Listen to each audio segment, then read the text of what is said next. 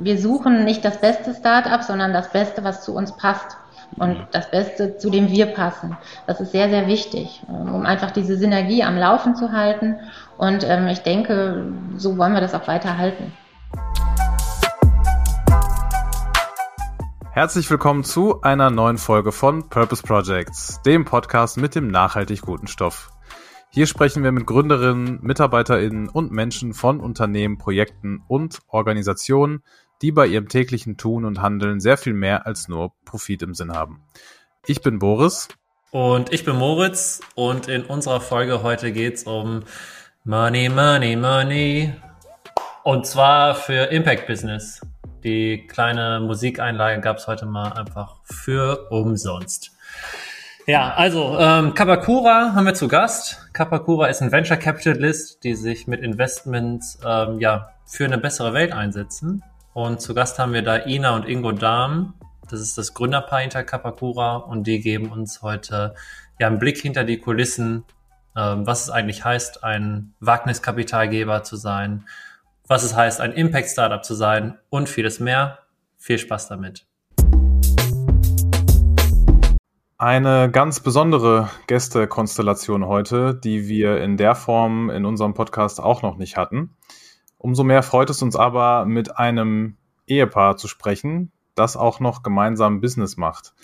Wie das funktionieren kann und wie es überhaupt dazu gekommen ist, all das und vieles mehr natürlich erzählen uns heute Ingo und Ina Dahm. Herzlich willkommen bei Purpose Projects. Hallo ihr beiden, Dankeschön für die Einladung. Ja, auch von mir. Super. Ich glaube, das Ehepaar das sind wir. Ja, das sind wir, definitiv. Ich glaube ja, ich glaube, damit seid ihr gemeint auf jeden Fall. Bevor wir in den sogenannten Deep Dive gehen, äh, was eure Geschichte anbetrifft. Erstmal natürlich die Frage, wie geht's euch überhaupt und wo erwischen wir euch gerade? Ich fange mal an. Wir sitzen gerade tatsächlich bei uns im Esszimmer, ähm, warten auf besseres Wetter und freuen uns aufs Wochenende ähm, sind gleich noch mit Freunden verabredet, freuen uns jetzt aber erstmal wahnsinnig, mit euch den Podcast zu machen. Ja, genau, zwischen Köln und Bonn, das heißt Loma. Wir wohnen hier, ähm, wie wir finden, sehr schön äh, auf einem Berg ähm, und schauen ins Tal. Und das ist wirklich besonders schön, weil wir sehen ähm, quasi schon morgens, wer abends zu Besuch kommt und ähm, das Wetter, das sieht hier ganz großartig aus. Also mal die Gewitterwolken, mal wenn die Sonne aufgeht. Ähm, wir mögen das sehr und wir freuen uns auch, dass wir nicht in der Stadt leben, sondern auf dem Land. Ja, Ina, ich glaube, du hast hier gerade den Startschuss mal gegeben, dass wir über einen Videopodcast starten. Also ihr beide sitzt hier, wir sehen euch ja auch hier äh, im Vergleich zu unseren HörerInnen und ihr habt einen sehr, sehr schönen Hintergrund, allein da schon, sehr, sehr grün. Ähm, ja, gefällt mir sehr, sehr gut und ähm, hört sich auch nach deinen Beschreibungen auch sehr, sehr heimisch an. Das äh, ja, hört sich nach einem schönen Zuhause an. Ähm, ja, bevor wir aber ähm, dann noch weiter jetzt so, so einen Deep Dive in euer Zuhause machen, lass uns doch mal direkt auf euch beide eingehen. Und zwar, wir haben jetzt hier gerade im Call einen promovierten Ingenieur mit Ingo und eine studierte Pädagogin mit dir, Ina, äh, ich glaube sogar in Dortmund. Richtig. Und heute seid ihr als Startup-Investoren tätig. Wie ist diese Geschichte zustande gekommen? Ja, das ist eine sehr lange Geschichte mit vielen Umwegen, ähm, paar guten, paar schlechten Umwegen. Ähm, und weil der Ingo genau das immer in seinem Vortrag sagt, dann kann er vielleicht das euch jetzt berichten. Okay, dann übernehme ich jetzt hier an der Stelle mal. Ähm, wir sind nicht nur Startup-Investoren, sondern wir sind ja bei euch bei Purpose Projects äh, wahrscheinlich auch deshalb, weil wir das nicht nur mit Herzblut tun, sondern weil wir eben auch in solche Startups investieren, die viele Menschen auch mit Herz und Seele berühren, nämlich aus den Bereichen Gesundheit, Bildung und Umwelt. Und äh, dass wir uns mit dieser Materie beschäftigen, das hat, wie Ina schon angekündigt hat, einen langen Hintergrund, nämlich den, äh, dass wir wie ihr es schon gesagt habt, zwei sehr, sehr unterschiedliche äh, Bildungsbiografien haben. Ich habe nämlich mit meinem ähm, Leben, also mit, mein, mit meiner Ausbildung, habe ich gelernt, wie man Roboter programmiert. Und ich habe Robotern Fußballspielen beigebracht.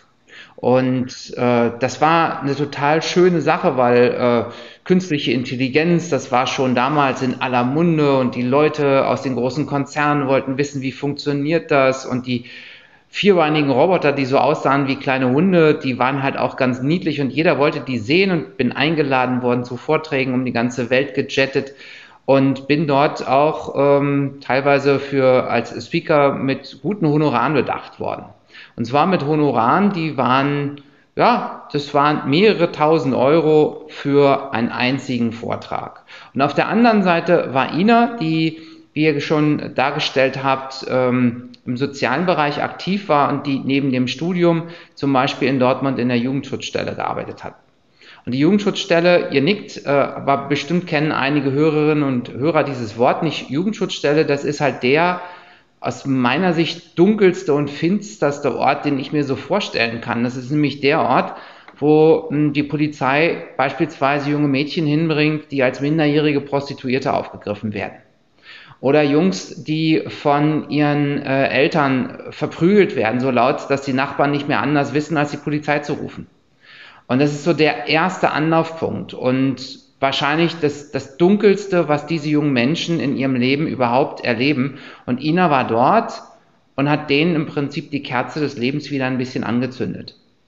Und das Gemeine an der Stelle, das, was uns als Familie einfach sehr beschäftigt hat, war, dass ich für so eine Stunde Vortrag häufig mehr bekommen habe als die Kolleginnen und Kollegen von INA für einen ganzen Monat. Und das hat uns schon sehr früh bewegt, darüber nachzudenken, wo ist denn eigentlich die Fairness hier mit dem Geld?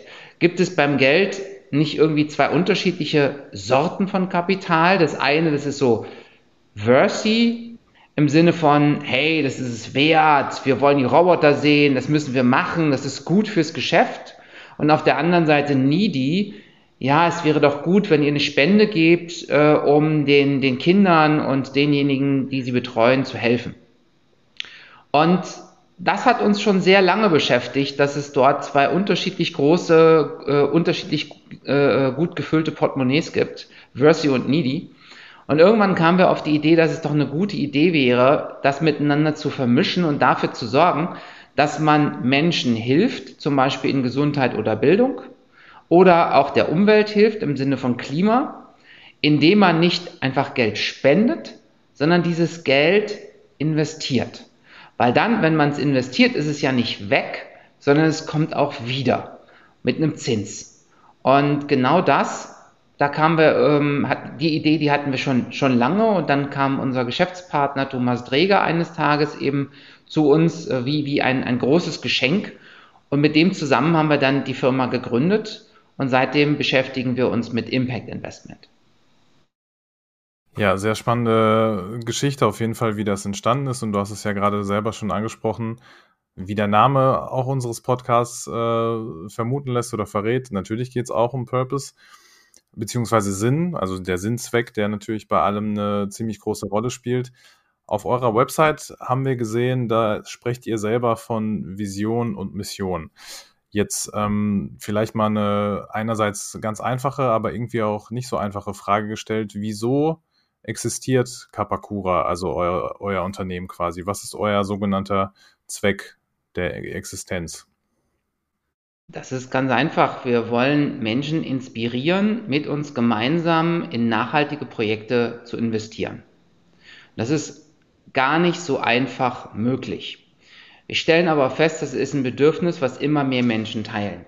Die wollen nicht einfach nur, dass sich ihr Geld vermehrt, sondern die wollen, wenn sie Kapital besitzen, dafür sorgen, dass auch das Kapital und nicht nur ihre Lebensarbeitszeit in sinnvolle Projekte fließt. Und idealerweise möchten sie, dass das Geld sich auch ordentlich vermehrt. Und naja, für uns ein Thema, was uns, uns sehr stark beschäftigt, weil es uns sehr viel Freude macht, das ist die Arbeit mit Startups, weil Startups wachsen sehr schnell, wenn sie gut aufgestellt sind. Und wenn die Startups neben der Rendite, der finanziellen Rendite auch noch einen Impact in ihrem Geschäftsmodell verankert haben, wie beispielsweise mehr Menschen in Ausbildung zu bringen oder Menschen mit bestimmten äh, Krankheitsbildern besser helfen zu können, dann bedeutet das, dass man gleichzeitig eine finanzielle Rendite mit einer Impact-Rendite hervorragend verbinden kann.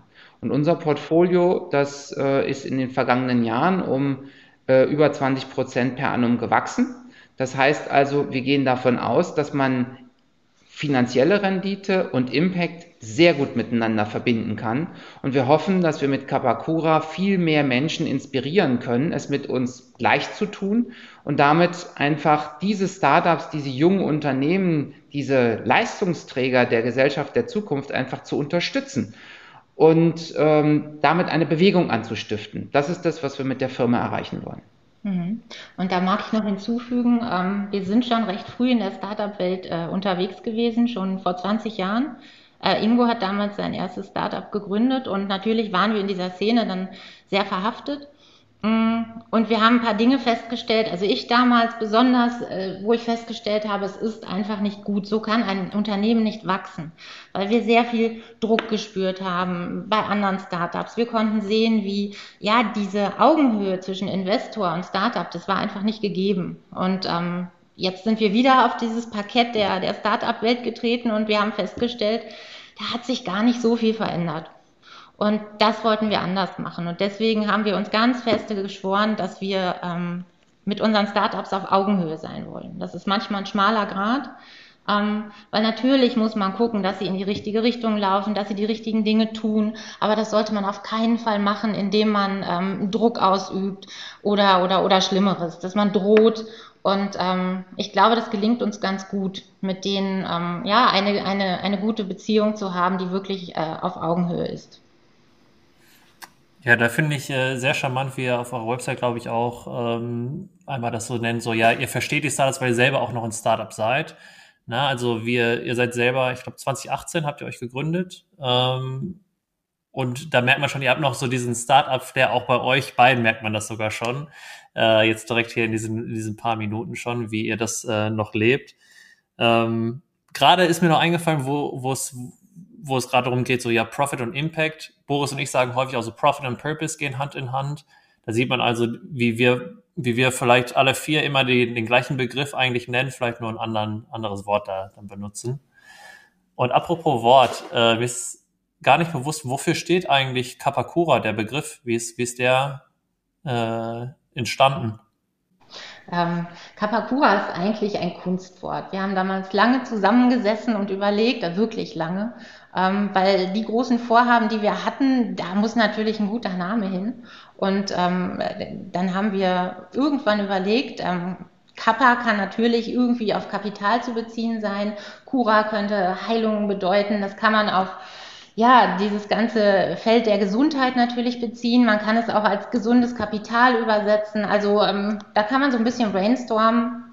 Es hat keine, keine klare Bedeutung. Man kann ein bisschen spielen damit. Sehr smart. Äh, du warst früher, glaube ich, auch im, im Marketing ja auch, äh, ähm, ja, ich sag mal, angestellt. Das merkt man da auch schon. Äh, sehr, sehr schönes Kunstwort, muss ich sagen. Ähm, zu euren beiden Rollen im Unternehmen. Ähm, wer, welche Rolle nehmt ihr gerade bei Kapakura ein? Und wie unterscheidet sich diese Rolle? Das, ähm, manchmal vermischen sich die Rollen, weil äh, neben der Firma äh, erleben wir uns ja auch gegenseitig im Privatleben und das ist eine ganz äh, Riesenchance, weil wenn ich zum Beispiel nicht in der Firma bin und habe irgendetwas, was ich gerade mal kurz ausspeichern möchte, dann kann ich Ina irgendwie zwei, drei Worte zuwerfen und sie kennt mich inzwischen so gut, dass sie genau weiß und auch viel besser als äh, irgendein anderer Mitarbeiter, eine andere Mitarbeiterin, äh, sie, sie weiß einfach, weil sie meine Frau ist, viel besser, was ich damit meine und kann es den anderen einfach mitgeben. Und genau andersrum ist es dasselbe, ähm, wenn Ina einen Gedanken fasst und sagt, ich glaube, da ist irgendwas, aber ich kann es irgendwie noch nicht so richtig formulieren, dann können wir uns einfach die Bälle zuspielen und, ähm, und äh, da, da entsteht einfach viel, viel mehr. Und auf der anderen Seite heißt es aber auch, dass man viel Arbeit einfach mit nach Hause an den Küchen- oder Esstisch äh, nimmt. Wir, wir erwischen uns sehr oft dabei, dass wir, ähm, ja, dass wir sitzen und essen oder was auch immer, ein Glas Wein zusammen trinken und es landet tatsächlich sehr oft immer wieder bei der Arbeit und es geht wieder los. Und manchmal sagen wir dann, ah, ah, nein, wir hören jetzt auf damit. Und manchmal lassen wir es aber auch einfach zu, weil wir haben ja schon gesagt, wir machen es wirklich gern und das ist Teil unseres Lebens.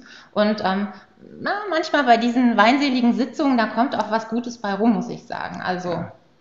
Ja, zu, zu, den, zu den Rollen, also formal ähm, braucht, äh, braucht ja jede äh, Kapitalgesellschaft einen Geschäftsführer, die Rolle, die habe ich. Ähm, und äh, Ina macht aber eigentlich alles das, was man als äh, Geschäftsführer auch tun würde, aber ohne diese formale, äh, die Formalie dahinter. Ähm, man merkt einfach, wir brennen beide fürs Unternehmen und ihre, ihre Rolle, wenn ich sie sozusagen ideal beschreiben würde, dann wäre es, sie ist unser Chief Unicorn Shepherd. Also diejenige, die die Startups findet, die sie äh, auch betreut und dafür sorgt, dass sie halt eine gute und grüne Weidefläche finden. Das ist, glaube ich, äh, im Berufsleben, äh, würde ich sagen, immer ganz gut, wenn man das, was man macht, einfach, äh, also aus freien Stücken oder das natürlich zu einem kommt, dass man das manchmal vielleicht gar nicht als Arbeit empfindet und dann in so alltäglichen auch Nicht-Arbeitssituationen trotzdem immer wieder darauf zurückkommt. Das zeigt ja eigentlich nur, wie du gerade schon gesagt hast, dass man einfach nur dafür brennt und dass es einfach Teil von einem selber ist. Deswegen ähm, dementsprechend äh, sind dann auch meistens äh, zumindest die Ergebnisse, die man dann bei der Arbeit dann erzielt. Sehr spannend auf jeden Fall. Jetzt ist es ja bei unseren Zuhörerinnen so, dass wir schon eine sehr diverse Gruppe von Menschen haben, die unseren Podcast hören. Und da könnte ich mir vorstellen, dass viele von diesen Menschen nicht unbedingt jetzt wissen, was denn ein Frühphaseninvestor zum Beispiel ist und was der macht. Ingo, könntest du das versuchen, ähm, in vier, fünf Sätzen vielleicht äh, runterzubrechen für die Menschen, die in dem Thema noch nicht ganz so bewandert sind? Gerne. Erster Satz. Es gibt Menschen, die haben hervorragende Ideen und wollen daraus ein Geschäft machen. Zweitens, die brauchen normalerweise Geld, aber ein junges Unternehmen kriegt kein Geld von einer Bank. Drittens, Deshalb gibt es Frühphasenförderer, die machen genau das. Viertens, wir sind ein Frühphasenförderer. Ja, also ich zumindest kann damit schon mal was anfangen. Ich glaube, die Zuhörerinnen und Zuhörer auch. Ja, das war, das war sehr gut und sehr kurz und knapp. Aber wirklich, gefällt mir. Und äh, da, Ingo, hattest du ja vor allem gerade gesprochen, ihr, ihr wollt ja wie so eine Community auch starten. Ne? Und ihr wollt die Leute, wenn wir jetzt auf euren Purpose zu, zurückkommen, die Leute auch vielleicht dazu zu bringen, genau auch als Frühphaseninvestor auch einzusteigen. Ähm, welche Rolle spielen denn bei euch gerade die Co-Investoren und vor allem dieser Community-Part? Wie, wie baut ihr das gerade auf? Ich glaube, die Frage, die kann ich wahrscheinlich am besten beantworten. Auf jeden Fall. Ähm, für uns spielt die Idee der Co-Investoren äh, und die Befähigung von Leuten, die, äh, dass sie sich an Startups beteiligen können, auch wenn sie es in der Vergangenheit eben nicht könnten, eine ganz wichtige Rolle. Ähm, weil wir der festen Überzeugung sind, dass diese Demokratisierung, ähm, also das dafür sorgen, dass wirklich jeder teilnehmen kann, teilhaben kann, ganz, es ist für uns ein, von essentieller, von, von wichtigster Bedeutung überhaupt. Ähm, in Startups zu investieren, wie das genau funktioniert, wird suggeriert durch so Sendungen wie Die Höhle der Löwen, das Ding des Jahres oder andere Formate, die die meisten von uns und den Zuhörerinnen und Zuhörern auch äh, wahrscheinlich kennen. Also man bekommt irgendwie Geschäftsanteile von einem Unternehmen ähm, und hofft, dass das Unternehmen irgendwann sehr wertvoll wird und verkauft diese Anteile. Aber schon in Höhle der Löwen wird klar, ähm, da wird mit sechsstelligen Summen jongliert. Also 150, 200, 300, 400.000 Euro gehen da sehr schnell über den Tisch. Und jetzt ist es aber so, dass viele Startups das eingesetzte Kapital einfach nicht zurückbringen. Und ähm, deshalb ist es wichtig, dass man in mehrere Startups gleichzeitig investiert. Man sagt dazu, man reduziert das sogenannte Klumpenrisiko. Und ähm, wenn man dann also im Kopf hat, dass man vielleicht in zehn oder zwölf Unternehmen investieren müsste, wird klar, dass nur ganz, ganz wenige ähm, Menschen überhaupt das Privileg besitzen, schon heute in Startups investieren zu können. Und genau an der Stelle ist das Kapital auf der einen Seite limitiert und auf der anderen Seite die Menschen, die über so viel Geld verfügen, die verstehen häufig bestimmte Probleme im Alltag nicht. Beispielsweise, wer so viel Geld besitzt, ist in der Regel privat krankenversichert. Und Probleme, die ein äh, Kassenpatient, eine Kassenpatientin hat, beispielsweise einen MRT-Termin zu bekommen oder einen Osteopathie-Termin zu bekommen, der bezahlt wird oder eine, ähm, eine Behandlung für ein, äh, für ein Kind mit psychomotorischen Störungen äh, zu, zu bekommen, ist den Leuten manchmal fremd. Und das sind aber die, die entscheiden, ich investiere mein Geld in ein Startup, ja oder nein. Und deshalb halten wir es für, schon für sehr wichtig, dass man Startup-Beteiligungen in möglichst kleine äh, Teile zerlegt und Menschen also am wirtschaftlichen Erfolg von jungen, wachstumsstarken Unternehmen ähm, ja, in diese Beteiligung ermöglicht. Zum einen, also wie gesagt, weil viel mehr Menschen eben nicht so viel Geld besitzen und damit viel mehr Geld aktiviert werden könnte. Und auf der anderen Seite eben, weil es Leute gibt, die äh, damit Probleme verstehen, die sonst kein Funding finden würden, weil der Markt einfach denjenigen, die mit großem Glück einfach privilegiert, finanziell privilegiert sind, fremd sein könnte. Und genau deshalb ist uns das Co-Investment so unfassbar wichtig. Und wir stellen eben auch fest, dass unsere Co-Investorinnen und Co-Investoren genau das auch sehr an uns schätzen, dass wir einfach eine Möglichkeit bieten, die vorher einfach nicht da war.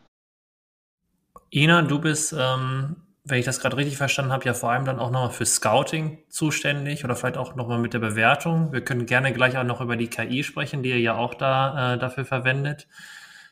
Wenn ihr jetzt ein Startup gescoutet habt, wie ist das? Investiert ihr als erstes und ist das in der Social Proof dann für eure Co-Investoren dann auch sozusagen einzusteigen? Und dann zweitens, verdient man damit gutes Geld? Also ist, ist das dann rentabel nach einem Jahr oder du hast gerade schon von 10 bis 12 Startups gesprochen, irgendwo auch, muss man jetzt erstmal fünf Jahre warten, bis man überhaupt wieder Geld zurücksieht? Ähm, da habe ich gar keine Einblicke tatsächlich. Ähm, deswegen freue ich mich da auf eure Einblicke. Mhm. Mhm. Vielleicht kannst du Ina erstmal erzählen, wie das überhaupt ist mit den, mit den Startups. Mhm. Ja, also die Startups, die ähm, findet man ja nicht einfach so auf der Straße, sondern man muss schon schauen. Ähm, wir haben jetzt in den letzten Jahren festgestellt, dass wir, ja, je länger wir selbst auf dem Markt sind, ähm, dass immer mehr Leute auf uns zukommen, uns anschreiben, egal ob über LinkedIn, sie tauchen auf unserer, auf unserer Plattform auf, auf Fairy Dust. Ähm, und wir sind tatsächlich mittlerweile recht bekannt in der Szene, was uns natürlich total freut. Aber das ist natürlich auch ähm, ein Stück weit harte Arbeit gewesen, erstmal dahin zu kommen. Mm, natürlich findet man sie auf Veranstaltungen, ähm, große Messen, wo Startups sich halt aufhalten. Dann geht man hin, man spricht sie an. Das ist wirklich Handarbeit. Ähm, ähm, es ist super wichtig, ähm, da schon irgendwie ein gewisses Auge natürlich für zu haben, die richtigen auszusuchen, die in unseren Bereichen tätig sind. Ähm, ja, und dann muss man gucken, ob man übereinkommt. Wir haben Werte in unserem Unternehmen und da suchen wir die Startups natürlich nach aus. Wir müssen unbedingt mit denen auf einer Wellenlänge sein. Wir wollen unbedingt, dass sie einen gewissen Impact haben. Und ja, ich sage sehr gern, ähm, wir suchen sie nicht nur aus, sondern wir müssen uns ein bisschen in die verlieben. Ähm, weil das ist die beste Voraussetzung, dass Startups und wir wirklich auf Augenhöhe, Hand in Hand zusammen, ja, diesen durchaus manchmal sehr steinigen Weg gehen. Ja, und da ist dann natürlich genauso, wie du gerade auch äh, gesagt hast, wir investieren dann zunächst als, als Erste in das Unternehmen. Das ist für Co-Investorinnen, Co-Investoren total wichtig, dass sie im Prinzip einem Experten, einer Expertin oder eben einer Gruppe von, von äh, Ankerinvestoren einfach vertrauen können, die ihr eigenes Geld investiert haben. Es gibt ja auch andere Möglichkeiten, wie das Beispiel des, des Crowd-Investments, gibt es verschiedene Plattformen, aber beim Crowd-Investment, das ist halt so ein bisschen wie ja, die, die, die Bank in Las Vegas. Äh, es ist ein, ein Marktplatz und der Marktplatz nimmt halt eine Gebühr dafür, dass man in ein Startup investieren kann. Bei uns ist es so, wenn ein Co-Investor, eine Co-Investorin bei uns investiert, dann ist schon jemand anders investiert, nämlich wir beziehungsweise unsere Gesellschafter. Und ähm, das ist ein ganz, ganz wichtiger Aspekt, weil ähm, uns ist es wichtig, dass wir eine Interessensgleichlage haben, ähm, damit einfach auch an der Stelle ein gutes Vertrauen herrschen kann. Ähm, wenn wenn ähm, wir Geld, äh, wenn ein Startup einfach nicht gut performt und am Ende des, des Tages äh, Geld verloren ist, dann haben auch wir Geld verloren. Und das fühlt sich für Co-Investorinnen, Co-Investoren einfach auch fairer und besser an. Und wenn wir auch schon mal bei diesem bitteren, bei dieser bitteren Pille sind, dass man halt auch Geld verlieren kann, ähm, es fühlt sich, das kann ich sagen, deutlich besser an zu sagen, ich habe Geld verloren, aber ich habe ähm, 15.000 Menschen eine bessere medizinische Ausbildung ähm, äh, beibringen können, als zu sagen, ja, ich habe Geld verloren, äh, indem ich in Bitcoin investiert habe oder eine andere Kryptowährung. Ja, ich habe ein bisschen gegambelt und jetzt ist die Hälfte des Geldes weg. Ähm, deshalb ist äh, Purpose äh, oder Impact Investment auch schon ganz nützlich. Der zweite Teil der Frage, die du gestellt hattest, war die, wann kann man denn eigentlich mit, mit Geld rechnen? Was, was heißt denn hier Rendite? Und das ist halt so bei ähm, Investitionen in, ähm, in insbesondere junge Unternehmen, da braucht man schon einen langen Atem. Man muss, das damit, äh, man muss davon ausgehen, dass das Geld ziemlich lange gebunden ist. Fünf Jahre, sieben Jahre, zehn Jahre, das kann durchaus sein. Wenn man Glück hat, auch nur drei Jahre. Aber es ist sehr ungewöhnlich, äh, dass ein Unternehmen, in das man investiert, nach drei Jahren nicht nur profitabel ist, sondern so viel Geld auch ausschüttet, dass man aus der Beteiligung eben auch aussteigt. Das wäre ungewöhnlich und es wäre auch nicht, nicht korrekt äh, zu behaupten, das wäre so der, der typische Weg. Wir investieren in einer frühen Phase und die allermeisten Unternehmen, die brauchen in der Regel so drei bis vier Jahre, bevor sie so viel Geld verdient haben, dass sie keine Schulden mehr haben. Und erst danach wird sprunghaft der Unternehmenswert immer größer.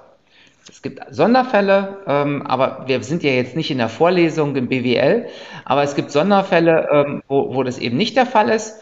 Ähm, aber ich würde einfach als Faustformel mal sagen, man muss davon ausgehen, dass man so sieben Jahre, manchmal zehn Jahre das Kapital erstmal bindet. Aber wenn man davon ausgeht, dass man äh, bei einer Verzinsung von 10 oder vielleicht sogar 20 Prozent in einem großen Portfolio mitrechnen kann, ähm, dann ist das natürlich auch sehr attraktiv, das Geld eine lange Zeit einfach im Unternehmen drin zu halten. Und fürs Unternehmen ist es auch ganz wichtig, lange das Geld benutzen zu können und nicht nach einem Jahr es schon wieder zurück ähm, erstatten zu müssen, weil dann kann das Unternehmen ganz andere Dinge mit dem Kapital tun, als man es äh, tun kann, wenn man es halt nur für zwölf Monate geliehen bekommt.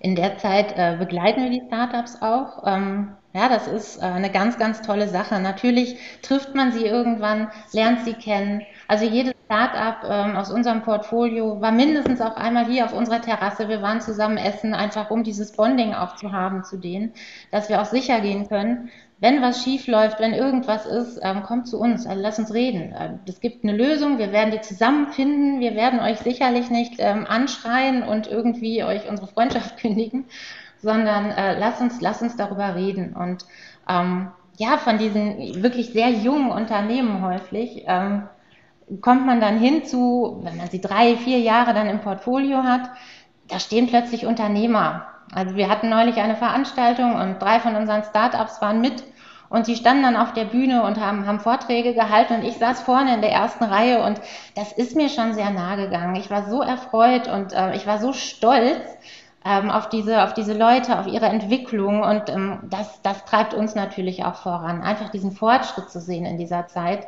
das ist ganz großartig. Du hast es gerade selber schon angesprochen, Ina, und lustigerweise wäre das so ein bisschen auch meine nächste Frage gewesen, auch in Bezug auf das, was ähm, Ingo davor schon gesagt hat. Ingo hat uns natürlich jetzt, also uns und unsere Zuhörerinnen und Zuhörer natürlich selber ein bisschen angeteasert, indem er von Sonderfällen gesprochen hat bei denen es vielleicht nicht immer so läuft wie normalerweise. Jetzt müssen wir natürlich auch fragen, was gibt es denn für konkrete Beispiele oder was gab es für konkrete ähm, Startups und Unternehmen, wo es vielleicht dann viel, viel, viel schneller gelaufen ist als unter gewöhnlichen Umständen und was können dann vielleicht Gründe dafür sein, dass es so läuft?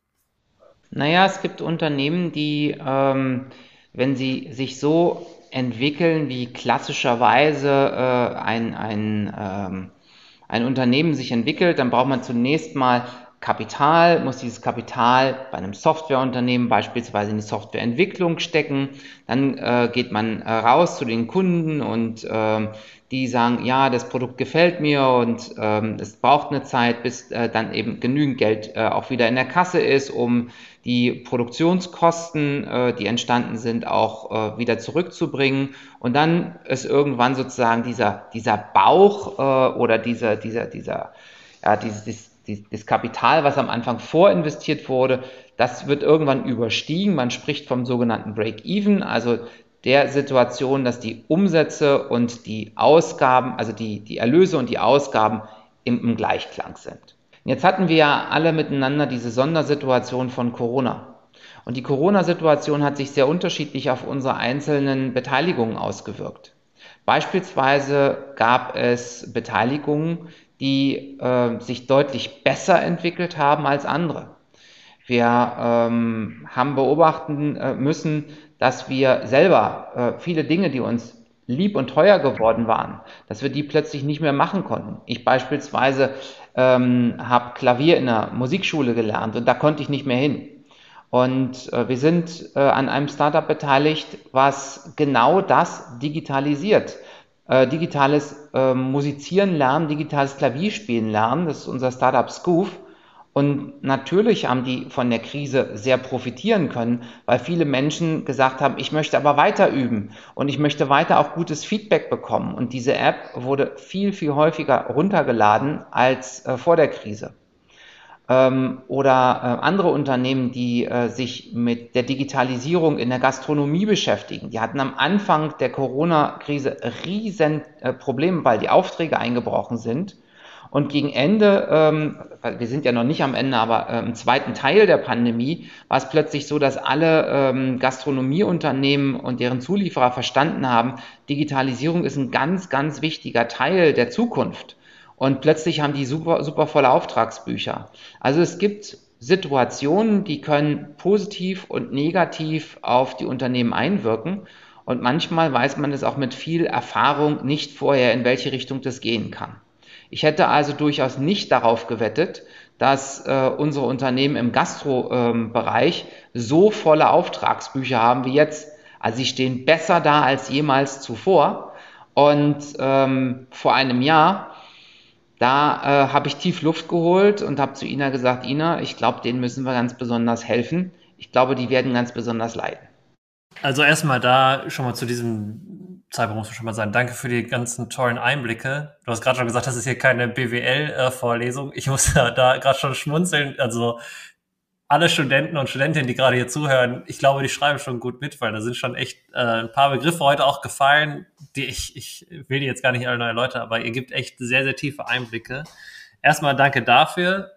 Und wir haben ein so ein Segment bei uns, äh, das nennen wir Purpose Preguntas, wo wir versuchen, nochmal so fünf Fragen so reinzubringen und versuchen einfach die so schnell wie möglich eigentlich zu beantworten.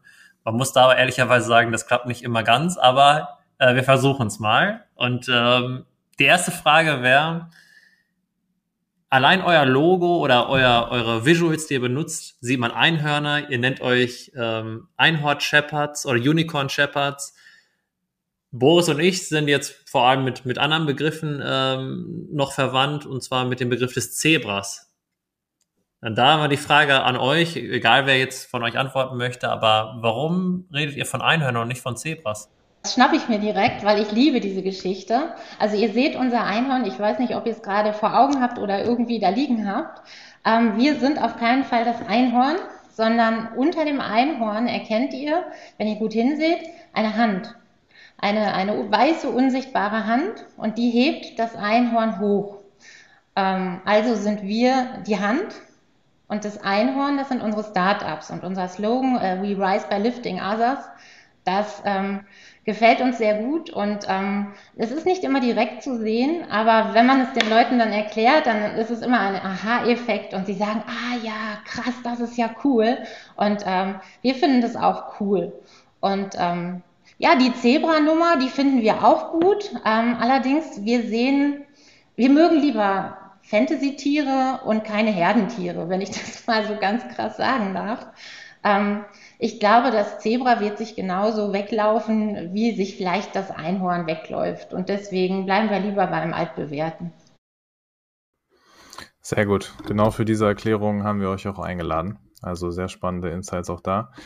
Nächste Frage wäre, habt ihr Vorbilder in oder aus der Wirtschaftswelt und wenn ja, wer ist das? Natürlich haben wir jede Menge Vorbilder. Ähm, und äh, können jetzt Menschen nennen, die äh, wie ähm, Mohammed Yunus, ähm, der natürlich das äh, Schicksal von, von, von vielen positiv beeinflusst hat, ähm, oder Charlie Kleisner, der ähm, äh, diese Impact-Bewegung ähm, ja auch, auch ja, wirklich auch in Europa mit angestiftet hat und der äh, Spoiler-Alarm äh, wohl Teil unseres Beirats werden wird. Ähm, also das sind, äh, das sind natürlich tolle Persönlichkeiten, aber für mich ist auch jeden Tag eine große Inspiration, ein großes Vorbild zum Beispiel meine Frau, weil sie einfach ganz anders ist als ich. Und ich glaube, man kann in jedem Menschen immer jemanden finden, der einen inspiriert und begeistert. Und Vorbild klingt immer so ein bisschen auch nach Hierarchie. Und äh, mich, äh, mich begeistert immer wieder meine Frau, mich begeistert auch mein Sohn, mich begeistern auch unsere Startups. Ähm, und ähm, von daher, ich, ich persönlich äh, sehe in vielen Menschen immer ein kleines bisschen Vorbild und in manchen eben ein bisschen größeres. Da wird uns hier ja ganz warm äh, ums Herz im Call. Das ja, war sehr, sehr schön. Ähm, ich mache direkt weiter, bevor es hier äh, noch ein paar Tränchen gibt. Ähm, wenn wir in zwei Jahren nochmal sprechen, was wird sich bis dahin in eurem Team oder generell bei Kapakura geändert haben? Also in jedem Fall wird jeder bis zu dem Zeitpunkt äh, euren Podcast kennen ähm, und euren Podcast an 100 Leute mindestens empfohlen haben. Das wird garantiert äh, ein, ein ganz wichtiger Schritt sein, der in den nächsten zwei Jahren passiert. Oder was meinst du? Auf jeden Fall, also auf jeden Fall.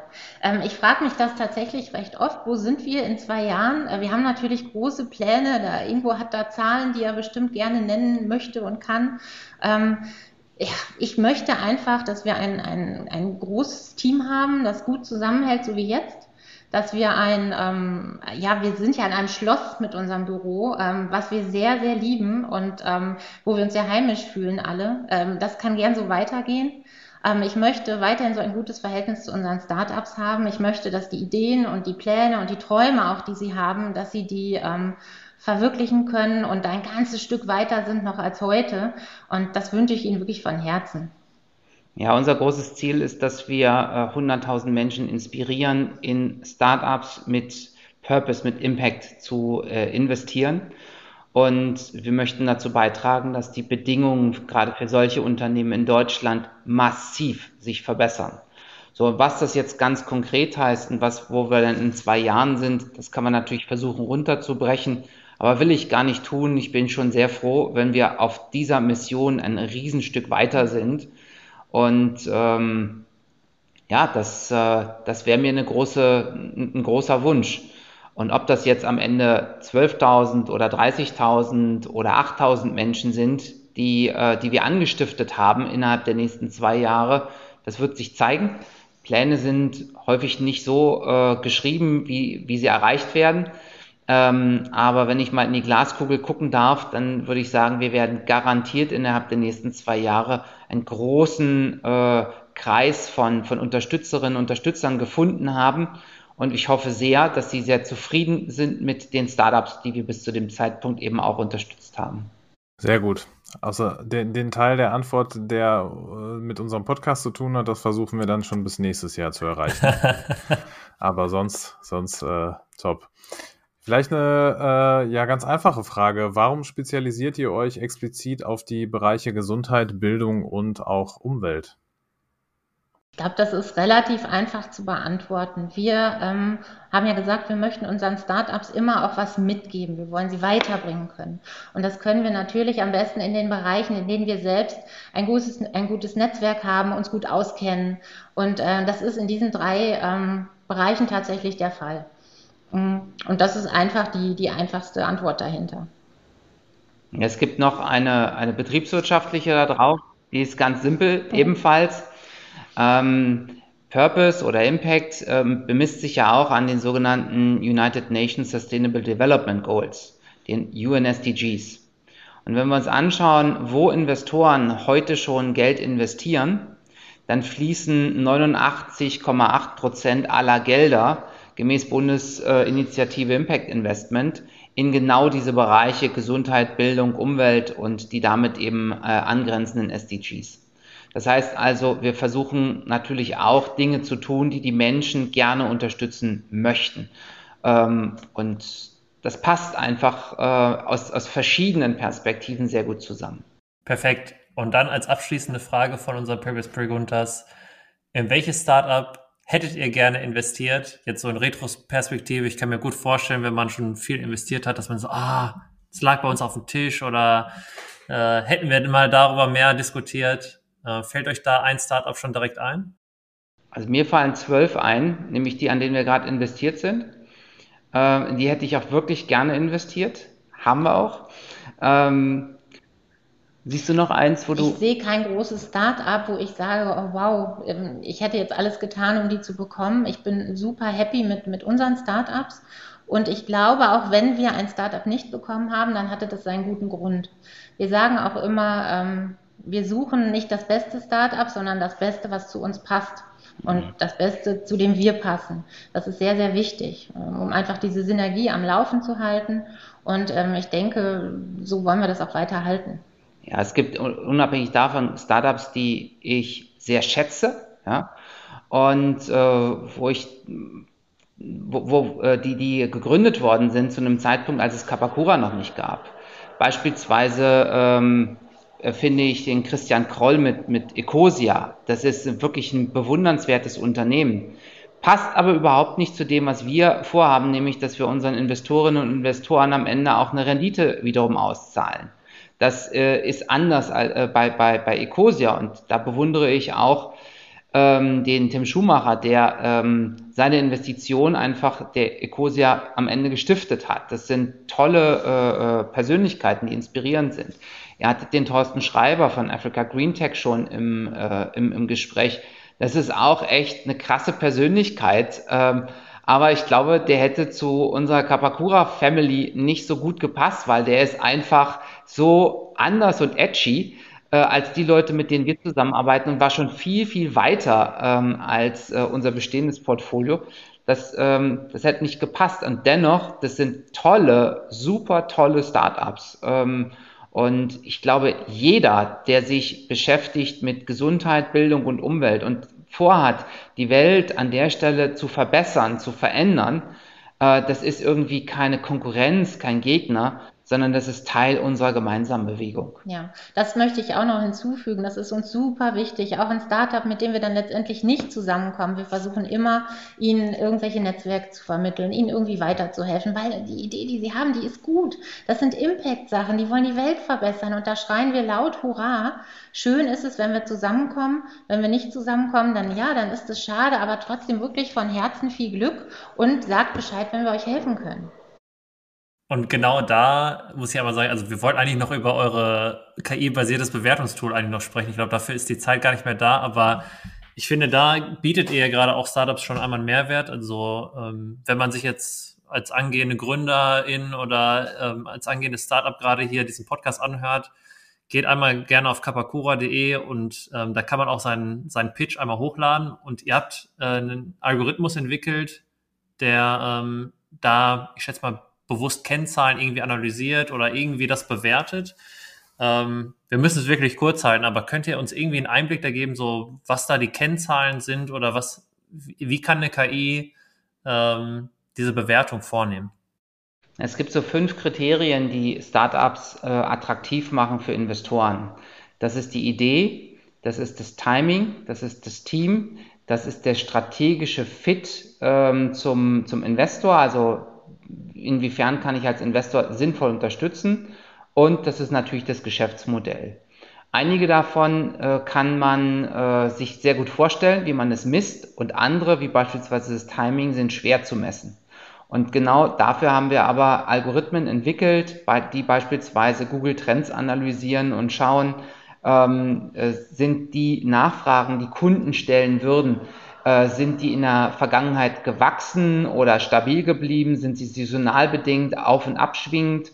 Ähm, wir schauen uns an, ähm, wie ähm, äh, teuer sind die Keywords. Das gibt einen äh, äh, Indikator dafür, wie stark ist die Konkurrenz und so weiter und so weiter. Also wir können uns, also auch mit diesem kurzen Teaser, äh, kann man sich, glaube ich, äh, ganz gut vorstellen, dass es viele ähm, mit Methoden und Merkmale gibt, die man äh, ausfindig machen kann. Und wir haben unser, unser äh, Algorithmus mit über 90.000 Unternehmen trainiert ähm, und verifiziert und haben dadurch eine Bewertung gemacht. Und Unternehmen, die sich dafür interessieren, was bin ich eigentlich als junges Unternehmen wert, können, wie du gerade gesagt hast, gerne zu uns kommen.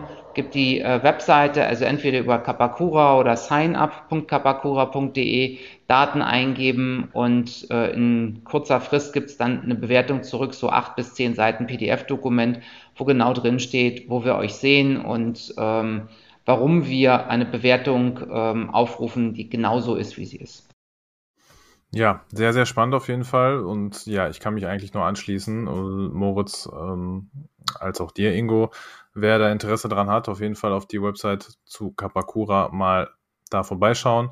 Und da findet ihr das auch relativ leicht, so wie wir das auch getan haben.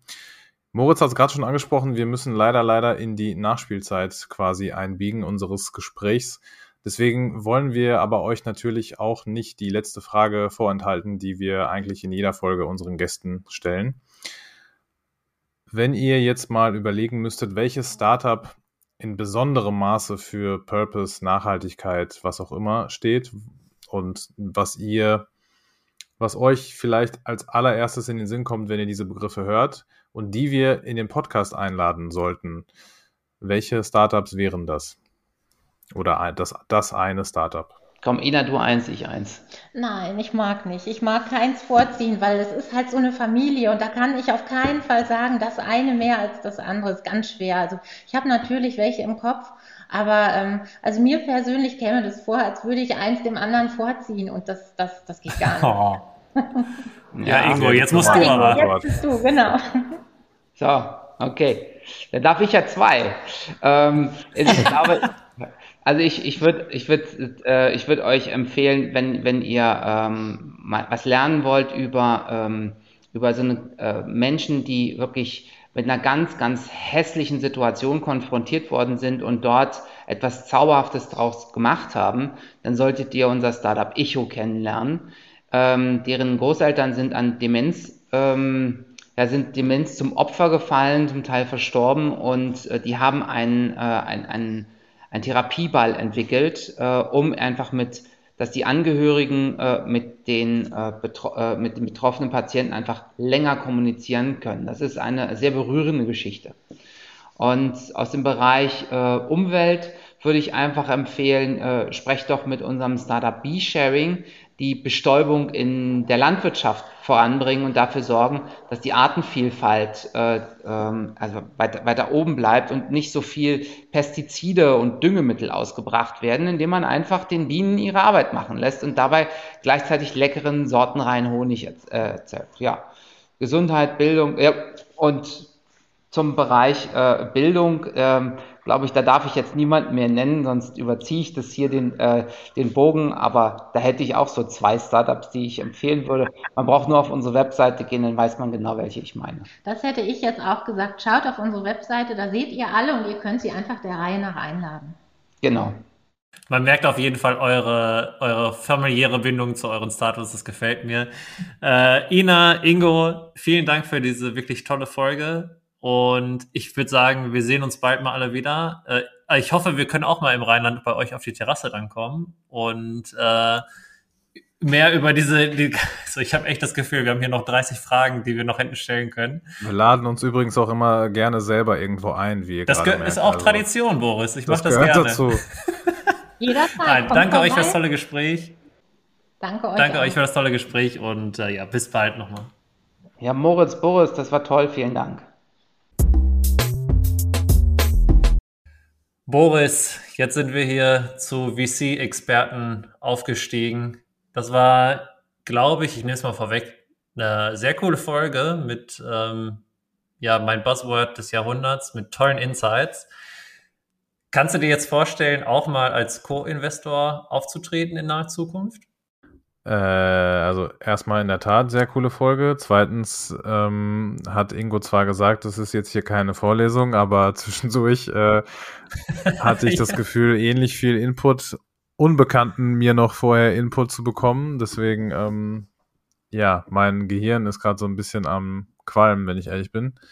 Äh, und deine Frage kann ich ehrlich gesagt noch gar nicht so richtig beantworten, weil ich glaube, dass ich wie bei einer Vorlesung halt auch im Nachhinein jetzt so ein bisschen was äh, nachrecherchieren müsste oder sollte, um das alles vollends zu verstehen, glaube ich, was der Ingo und auch Ina so erzählt haben. Was natürlich alles sehr, sehr spannend ist und es ist jetzt auch nicht so, dass ich äh, äh, gar nichts äh, verstanden habe. Das ist auch Quatsch, aber das Thema ist, glaube ich, einfach so vielfältig und auch teilweise kompliziert, dass man da noch einen richtigen Deep Dive, Deep Dive reinmachen muss.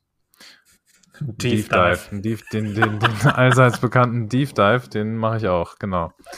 Wie ist es denn bei dir, um dir die gleiche Frage nochmal äh, zurückzugeben? Kannst du also, die beantworten? Ich fand, ich fand deren Haltung so, ja, und selbst wenn es dann schief geht, hast du immer noch vielleicht was Gutes damit gemacht. Ich glaube, das unterscheidet wirklich dieses Impact Investing dann wirklich von normalen Venture-Kapitalgebern. Also ich kann mir das schon vorstellen tatsächlich. Ich habe noch nicht so jetzt rausgehört, so ab wann man eigentlich da so einsteigen mhm. könnte. Also ich glaube nicht, dass man für 5 Euro mal investiert. Meinst du nicht? Fünfer nee, am Wochenende nicht, nicht so drin?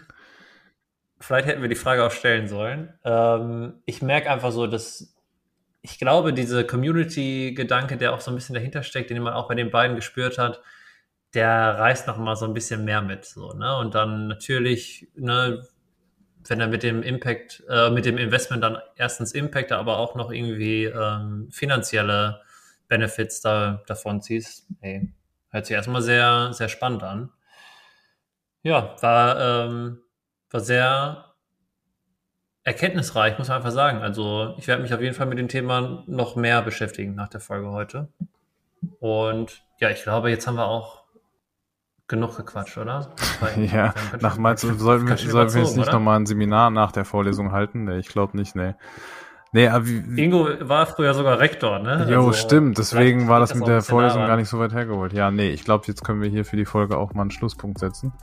Ähm, nee, in der Tat sehr leuchtende Folge und hat sehr viel Spaß gemacht und ich glaube, wir, dass wir uns ziemlich sicher mit den beiden in absehbarer Zukunft auch vielleicht sogar mal persönlich treffen. Aber yes. da kriegt ihr noch Insights, die du sagen würdest, wenn das auch passiert. So, Alles so klar. Moritz, machen Dann wir die Folge zu. Bis äh, zur nächsten Woche. Da sprechen wir wieder zum Purpose Radar. Richtig. Und ja, macht dir noch einen schönen Tag. Dir auch, Moritz. Bleibt uns treu und folgt uns, abonniert uns und alles, was dazugehört. Ciao, ciao.